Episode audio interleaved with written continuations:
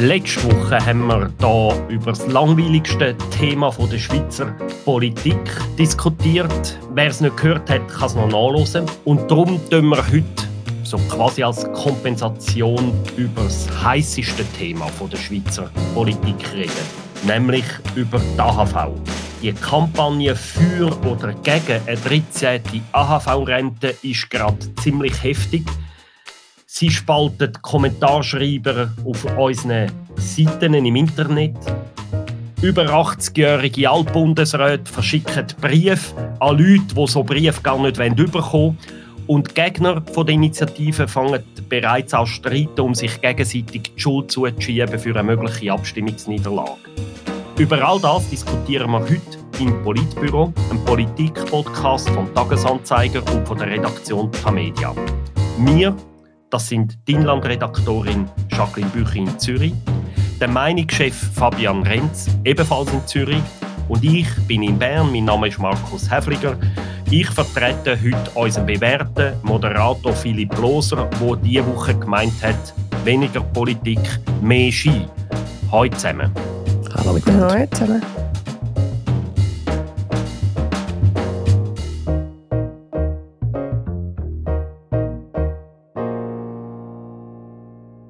Wir haben hier im Politbüro ja schon mal intensiv über die AHV-Initiative diskutiert, hier mehr über den Inhalt.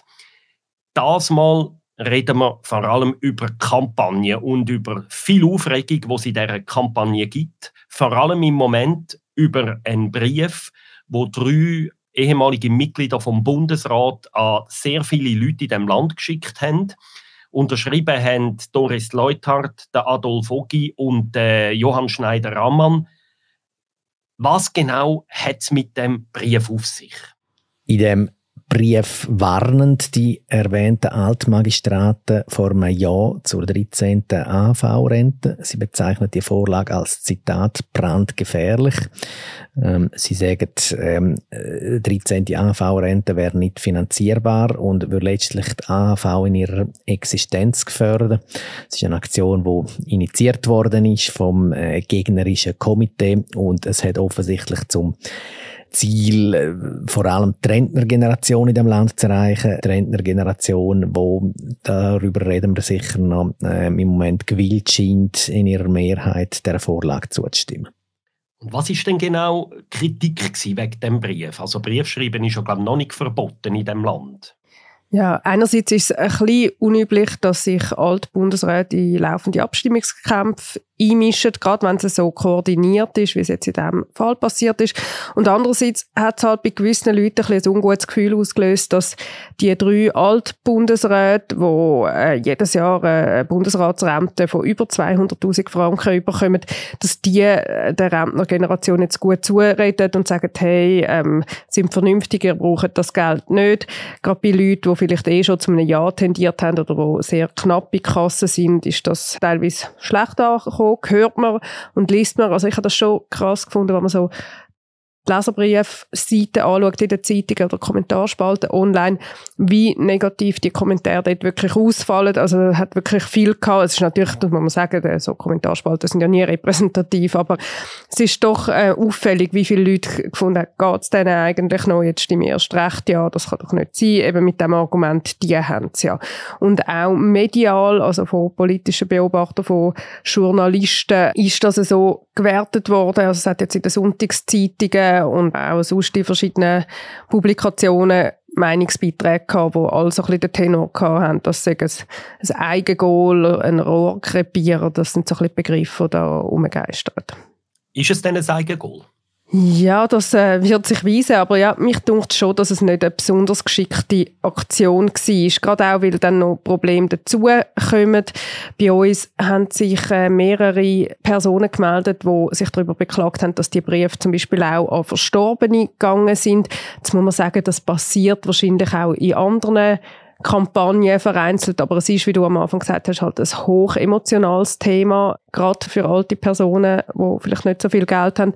Und die Leute, die sich gemeldet haben, die sind, glaube ich, wirklich ehrlich bestürzt und empört darüber, dass der Brief, der dann auch eine persönliche Anrede drin hat, an den verstorbenen Mann, den verstorbenen Vater und so weiter gegangen ist. Generell kann man vielleicht einfach noch sagen, Markus, du hast es ja einleitend als das spannendste Thema bezeichnet. Wir sehen das da ja bei der Zeitung auch anhand von der Zugriffszahlen auf unsere Artikel. Also es ist ja so, dass alle Artikel zur AV im Moment enorm gut funktionieren bei den Leserinnen und Lesern. Also gut funktionieren in dem Sinn, dass sie sehr rege nachgefragt, sehr intensiv gelesen werden, sehr zahlreich angekündigt angeklickt werden. Also da ist sehr viel Temperatur drin und das könnte sich vielleicht so gerne noch ein bisschen steigern jetzt in den verbleibenden Wochen bis zum Abstimmungstermin. Genau, also die Nachfrage ist hoch, wie du gesagt hast, Fabian, und das Angebot eben glaube auch. Ich habe noch schnell nachgefragt beim Forschungszentrum Öffentlichkeit und Gesellschaft, beim VÖG von der Uni Zürich, die machen immer so einen Abstimmungsmonitor, was dann kurz vor der Abstimmung veröffentlicht, wo man sieht, wie viele ähm, Zeitungen über die Sachen schreiben und auch Tonalität und so so, der liegt in dem Fall noch nicht vor, aber was mir gesagt wurde, ist, ist, dass wirklich jetzt eben kurz vor der Abstimmung so viele Beiträge darüber gegeben hat, wie bei ganz, ganz wenigen anderen Vorlagen. Also ich, wenn ich es richtig verstanden habe, dürfte es sogar so die umstrittensten und heißest debattiertesten Vorlagen wie Konzerninitiativen schlagen oder, oder ankommen zumindest. Also wir sind dann gespannt auf den Bericht, aber also das ist wirklich, das haben wir dann schwarz auf weiß. Es ist auch einleuchtend, weil es betrifft alle. Oder bei Konzerninitiativen kann man sagen, ja, auch wenn es äh, in gewisser Art und Weise ein emotionales Thema war, aber die Alltagsrelevanz für die meisten Leute ist relativ klein. Hingegen die AHV, das ist etwas, wo jeder und jede in irgendeiner Form betrifft. Noch ein Detail, äh, Jacqueline, du hast vorher erwähnt, dass der Brief auch an Verstorbene gegangen ist. Also die haben ja die Briefe gezielt auch an Seniorinnen und Senioren geschickt. Woher haben denn die Gegner überhaupt all die Adressen her Kannst du uns noch ein bisschen Einblick geben? Ja, klar. Es gibt so Firmen, die auf das äh, spezialisiert sind, sogenannte Adressbroker und die Allianz, die für das Nein wirbt zu der Initiative, die hat die Adresse dort gekauft. Der Name von der Firma, über den ist berichtet worden. Die Firma selber äußert sich zwar nicht dazu, aber dort kann man die Adresse mieten oder kaufen und scheinbar, ähm, das war ein Bericht von 20 Minuten, wo ich so die Angaben nicht verifizieren konnte, aber scheinbar haben die um die 75 50.000 Franken ausgeben, um die Adresse einmalig zu mieten. Genau, und dass man so Adressen mietet, das ist, glaube nicht ganz unüblich. Ähm, in dem Fall ist es ein bisschen speziell, eben, dass man natürlich genau die Generation über 65 hat wollen ansprechen, die heutigen Rentnerinnen und Rentner. Und dass dort äh, gerade dann im noch älteren Alterssegment auch solche darunter sind, wo dann vielleicht Zeit der Erstellung dieser Datenbank gestorben sind, das dunkelt einem ja noch plausibel. Trotzdem eben ist es natürlich für die Angehörigen sehr, sehr unschön. Es gibt ja nicht nur den Brief, es tun sich ja auch verschiedene Altbundesratsmitglieder auch per Interviews einbringen, und zwar auf beiden Lager. Also Ruth Dreifuss hat ein Interview gegeben für die Initiative, der Pascal Guspin hat eins dagegen. Einfach mal ganz grundsätzlich, dürfen sich Altbundesräte eigentlich so in einen Abstimmungskampf einmischen? Es gibt kein Gesetz, das das verbietet. Allerdings kann man sagen, dass es so über Jahrzehnte Usus war und wie so ein bisschen zum guten Ton der Schweizer Politik gehört hat, dass sich Bundesräte nach ihrem Rückzug aus dem Amt nicht mehr einmischen in die aktive Politik. Also französisch gesagt, servir et disparaître, dienen und verschwinden. Es hat Bundesräte gegeben, die sich an das sehr strikt gehalten haben. Also ich glaube, vom Kurt Vogler oder dem Alfons Egli sind praktisch keine Äußerungen dokumentiert seit ihrem Rücktritt aus dem Amt. Das hat allerdings, möchte ich sagen, so in den letzten 10, 15 Jahren ähm, ist das zunehmend wackeliger geworden, das Prinzip. Also Micheline Galmire, die hat sich auch nach ihrem Rücktritt immer wieder mal gern zu allem Möglichen geäussert. Der Adolf Ogi ebenfalls. Dann haben wir den Speziellfall von Christoph Blocher, wo ja nach, nicht Rücktritt in seinem Fall, sondern Abwahl aus dem Bundesrat, dann auch wieder kandidiert hat für den Nationalrat und ein paar Jahre lang also sozusagen ja halt von Amtes wegen auch wieder Politik gemacht hat. Also das Prinzip ähm, ist aufgeweicht, das äh, hat sich zunehmend verwischt. Das hat natürlich auch damit zu tun, dass wir äh, Journalisten und Journalistinnen immer wieder auch aktiv anfragen bei diesen Altmagistraten. Sie darum beten, sich zu äußern. Ähm, dass jetzt so eine intensive Kadenz an ähm, Wortmeldungen vor einem Abstimmungskampf erfolgt, wie jetzt bei den AV-Vorlagen, würde ich sagen, ist aber doch eher die Ausnahme. Wieso machen wir Medien denn das? Wieso läuten wir an einen Adolf Ogi an, äh, fragen den Kasper Filiger oder so? Also wirklich Leute oder auch äh, Ruth Dreifuss, wo die meisten über 80 sind. Warum fragen wir keine Junge? die Altbundesräte, die haben natürlich äh, vor allem in diesen Dossiers, wo sie selber drauf geschafft haben, äh, sehr gute Kenntnis. Sie sind bekannt im Land, sie Bevölkerung interessiert in vielen Fällen, was die Leute sagen haben. Aber ja, das ist eine gute Frage von dir. Ich finde jetzt gerade in dieser AHV-Debatte fände ich das auch, dass man eigentlich ein paar junge Stimmen noch könnte vertragen. Die hört man vergleichsweise wenig, obwohl es natürlich gewisse gibt, wie der andere Silberschmidt oder so, wo sich da häufig äußern. Aber grundsätzlich die Stimmen der Jungen, finde ich auch, hört man nicht so viel im Moment. Ein Interessante Altbundesrätin haben wir nicht gehört bis jetzt. Das ist Evelyn Wittmer-Schlumpf. Sie wäre aus zwei Gründen interessante Stimme. Erstens mal ist sie Finanzministerin gewesen. und zweitens präsidiert sie ja den Verband Pro Senectute, oder wo ja eine Art für die Alten sich einsetzt. Wie ordnet er das ein, dass sie bis jetzt nichts gesagt hat? Weil sie hat sich auch immer wieder geäussert nach ihrem Rücktritt. Sonst aber da nicht. Ja, das ist tatsächlich noch interessant, weil sie hat sich so gern schon dahingehend geäußert, dass sie ihre Kolleginnen und Kollegen im Bundesrat ziemlich hässig gemacht hat. Also sie hat einmal zwei Jahre nach ihrem äh, Rücktritt aus dem Bundesrat das ähm, Interview gegeben, wo sie die Unternehmenssteuerreform 3 kritisiert hat, über die es mal abgestimmt worden ist. Es hat dann ja in der Abstimmung auch effektiv ein Nein gegeben und ähm, da sind namentlich die Bürgerlichen sehr sauer gewesen, haben gefunden, jetzt fällt sie uns in den Rücken, jetzt schiesst sie die Vorlage ab, wo sie selber noch mit aufgeleistet hat als Finanzministerin. Ja, und jetzt zu den AV-Vorlagen schweigt sie und es ist natürlich so, dass die bürgerlichen Kräfte gegen die Initiative sind. Ich gehe sehr schwer davon aus, dass Evelyn Wittmer-Schlumpf auch dagegen ist.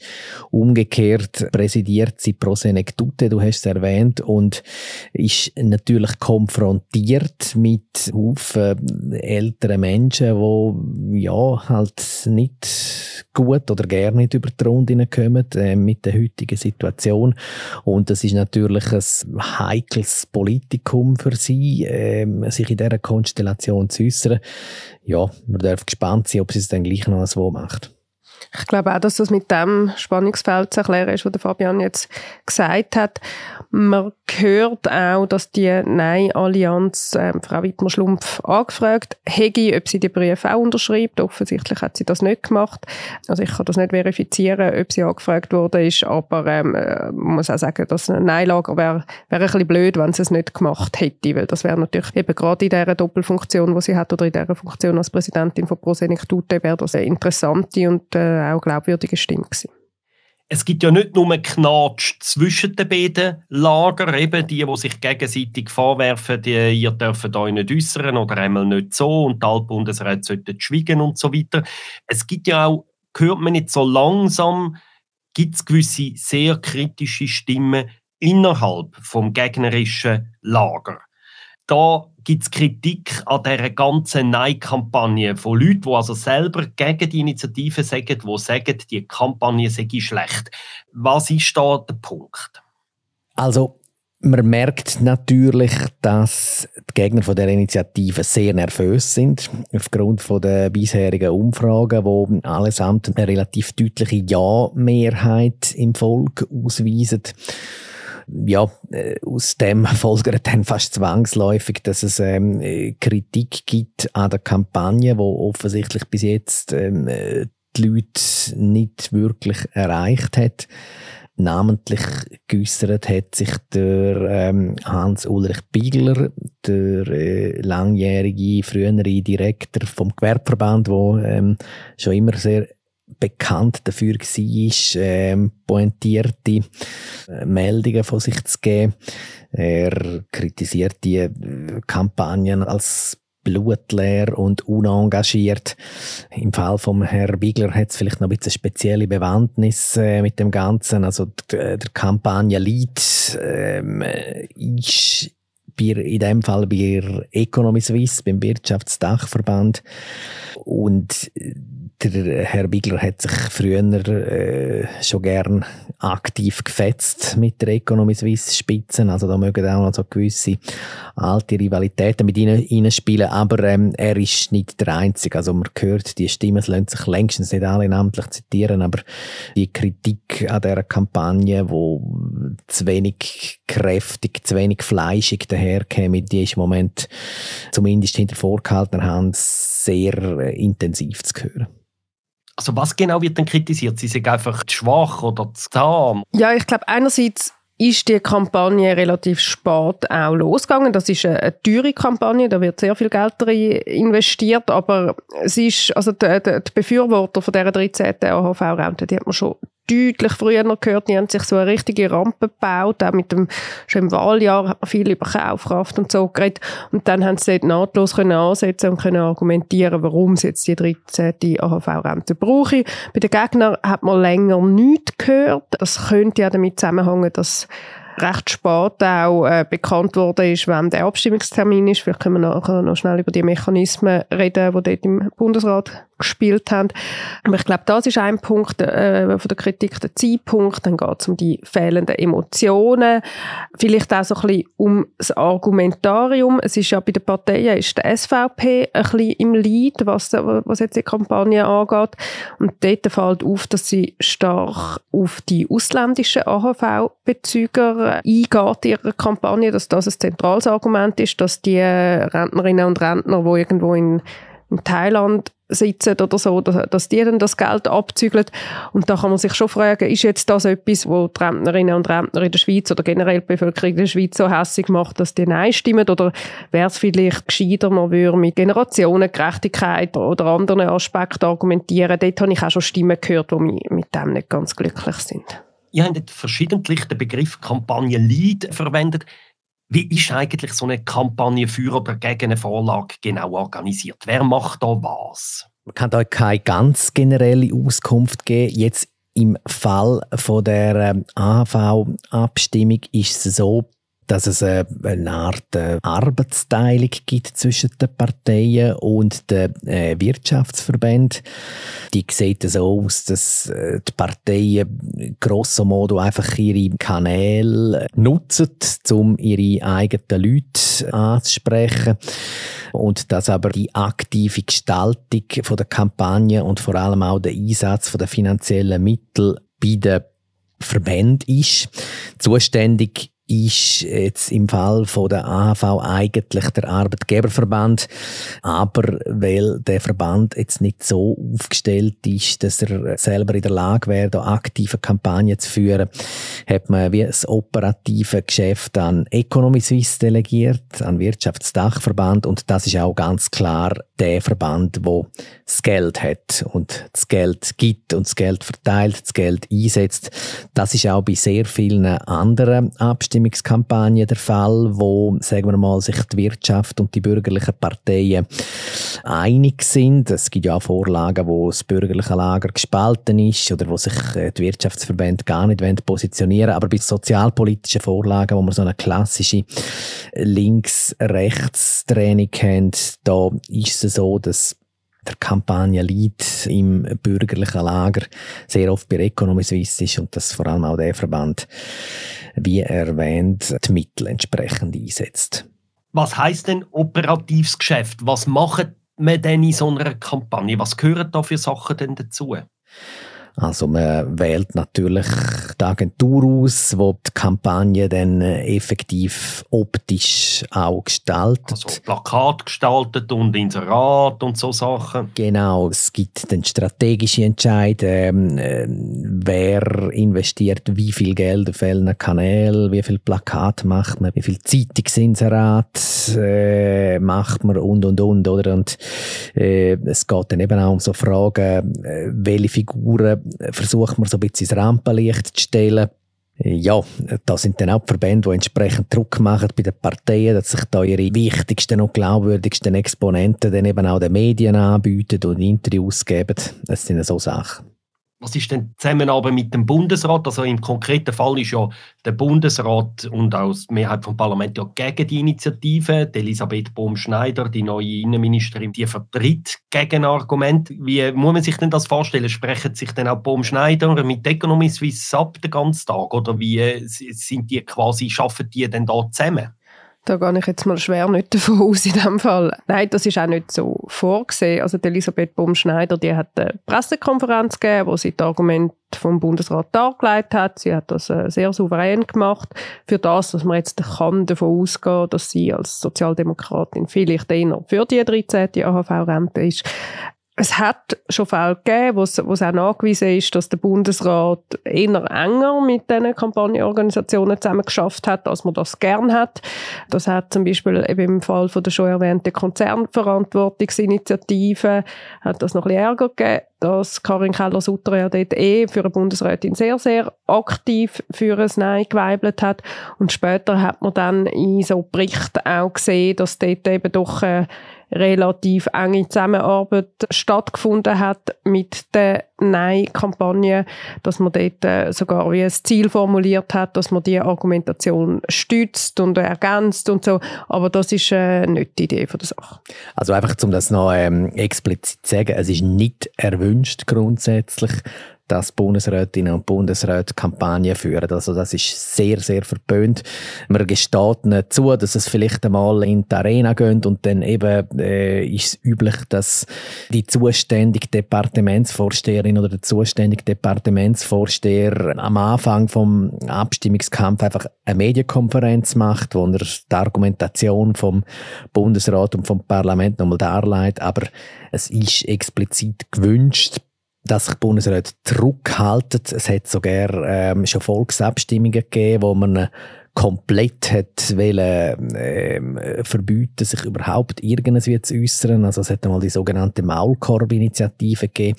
Das ist dann nicht durchgekommen an der Urne, aber ähm, der Wunsch nach Zurückhaltung, der ist ganz klar immer noch da. Aber es ist natürlich ein schmaler Grad, oder? Gleichzeitig ist der Wunsch da, dass der Bundesrat die Bevölkerung informiert.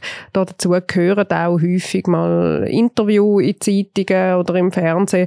Also es ist nicht so, eben, dass sie heute einfach sollen schweigen und das ist auch in dem Fall, den ich vorher angesprochen habe, wo die Geschäftsprüfungskommission vom Nationalrat dann kritisiert hat, wie offensiv die Behörden kommuniziert haben, jetzt rund um Karin Keller-Sutter, in dem Fall von der Konzernverantwortungsinitiative.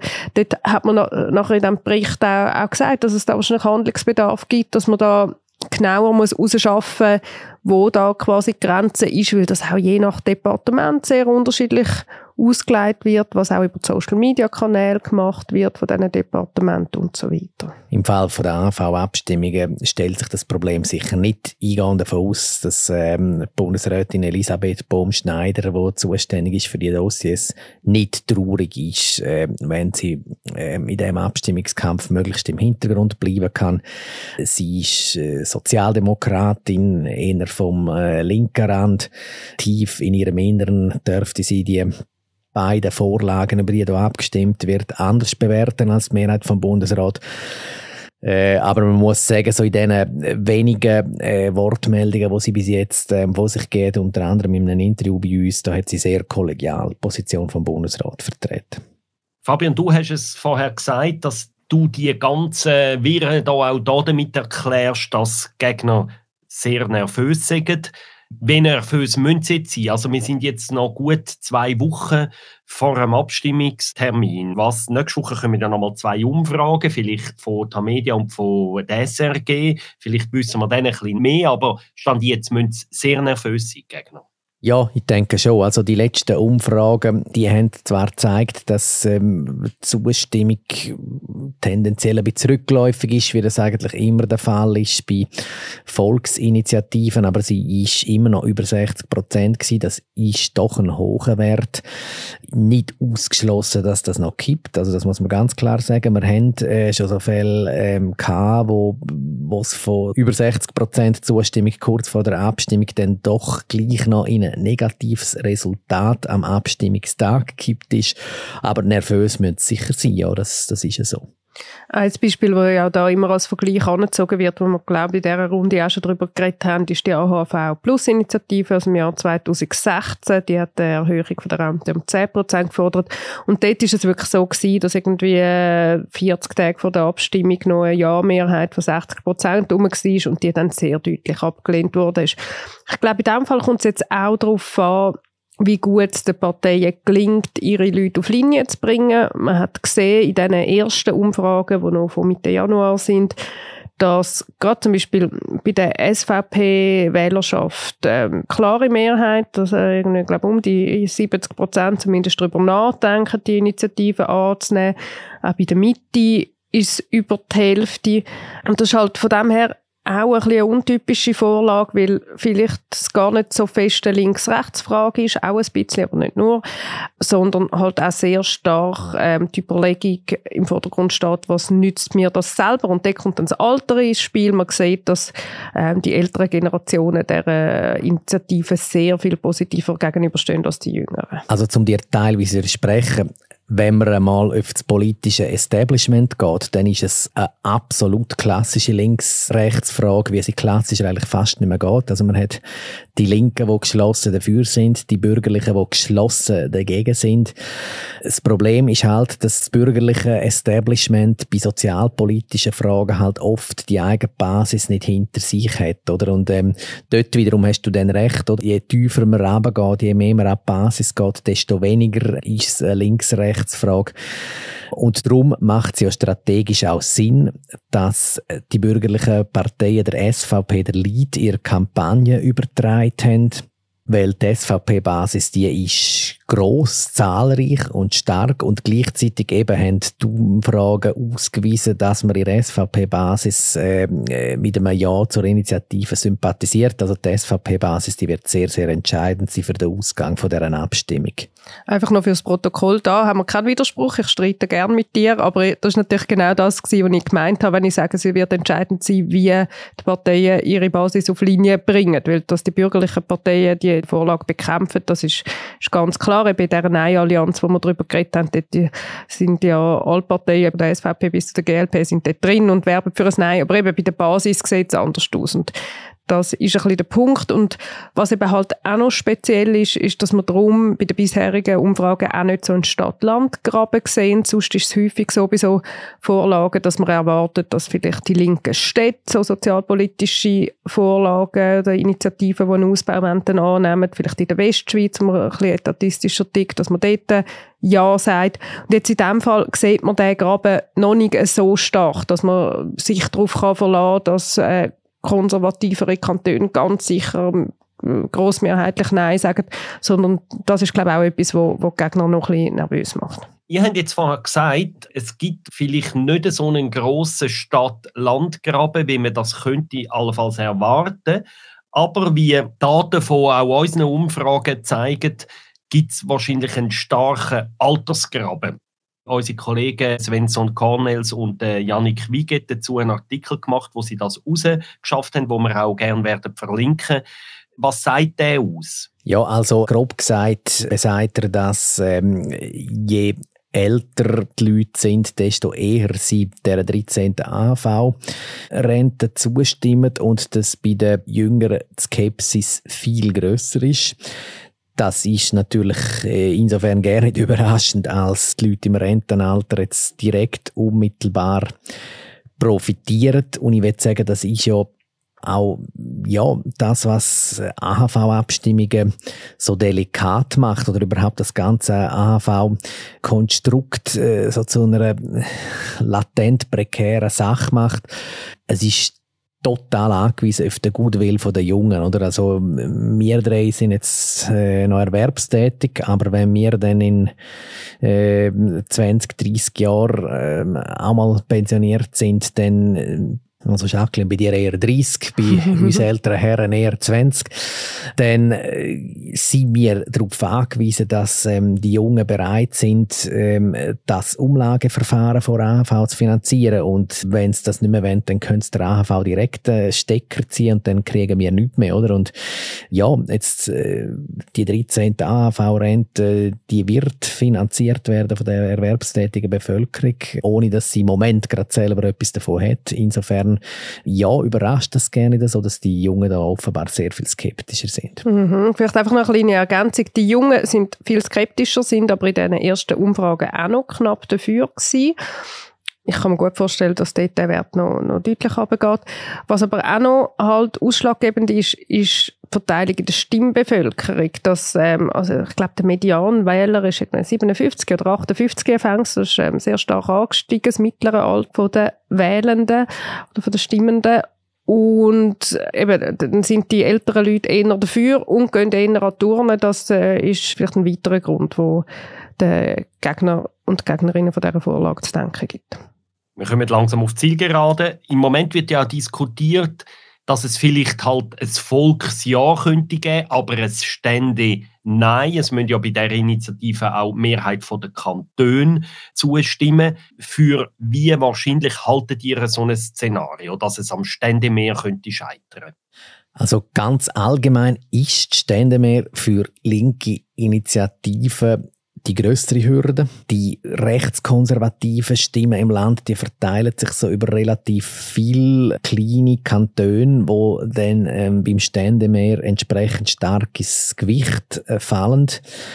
Das heißt, wenn die SVP irgendeine, sage ich mal, Anti-Ausländer-Initiative lanciert, dann ist Ständemeer für sie nicht so das Problem, weil so die vielen kleinen Kantone in der Ostschweiz und der Innerschweiz, die, die stimmen dann dazu und die Hürde ist dann ähm, bald einmal genommen, oder? Und hingegen so eine linke Initiative, ja, die stößt dann vielleicht auf Zustimmung so in den einwohnerstarken, grossen Kantonen, aber hat dann das Problem, dass sie so bei diesen vielen kleinen Kantonen, den kleinen konservativen Kantonen, die beim Ständemeer stark zum Zug kommen, ähm, dass sie dann dort auf Ablehnung stoßt. Von dem her, ja, ist das natürlich eine Möglichkeit, dass ähm, die AV-Initiative dann letzten Endes am Ständemeer scheitern wird, vielleicht sogar trotz ähm, Volksmeer, wo sie dann vielleicht wird machen. Aber wie es Jacqueline erwähnt hat, so eindeutig ist das Bild eben nicht. Also man sieht im Moment auch, dass in den ländlichen Kantonen Zustimmung Wahrnehmung relativ groß ist. Insofern muss das jetzt überhaupt nicht sein, dass es dann am Ende am Ständemeer scheitert. Ja, und wenn du fragst, wie wahrscheinlich ist es, Markus, dann ist es einfach die mutiger oder die weniger mutig, will sagen, nicht sehr wahrscheinlich, als zu sagen, es kommt so raus, weil es einfach statistisch gesehen sehr wenige Abstimmungen gibt, wo es dann ein Volksja gibt, aber ähm, ein Nein von der Stämme.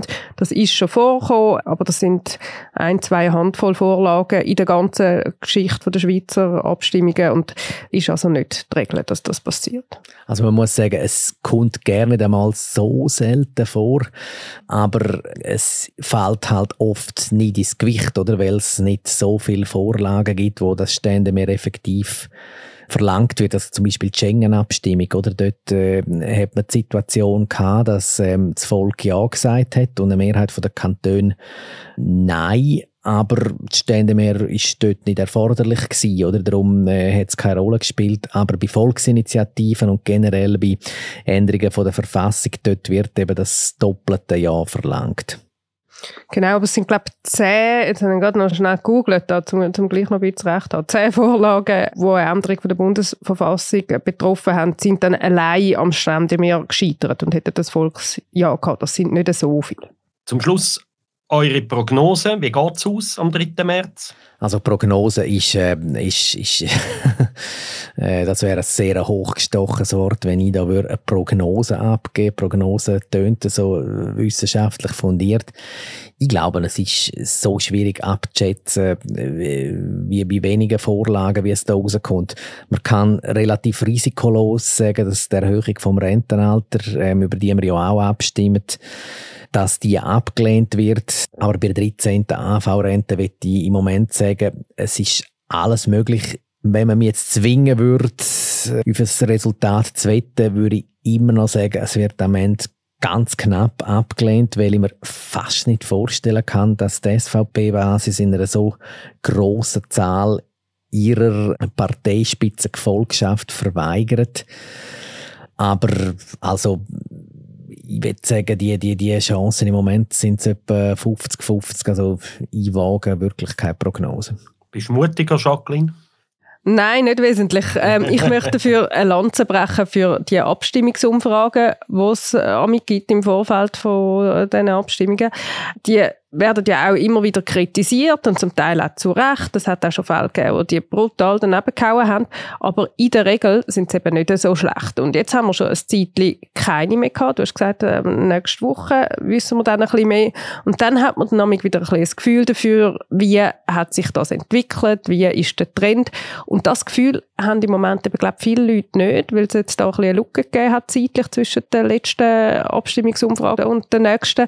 Und darum sind auch viele Leute so ein bisschen im Blindflug, gerade im politischen Betrieb. Und da merkt man dann wieder, wie die Umfragen dann eben amig doch eine gewisse Sicherheit geben und natürlich auch den politischen Diskurs prägen, was dann auch wieder negative Auswirkungen kann haben. Aber da reden wir dann vielleicht ein anderes Mal drüber. Danke vielmals, Fabian Renz in Zürich, Jacqueline Büch in Zürich. Ja, und an unsere Hörerinnen und Hörer einfach eine Aufforderung. Geht abstimmen, es ist wichtig es ist heiß, es ist spannend. Ciao zusammen. Ciao zusammen und ein Gruß an Philipp in der Skiferien. Schließ mit dem Gruß an und ciao zusammen.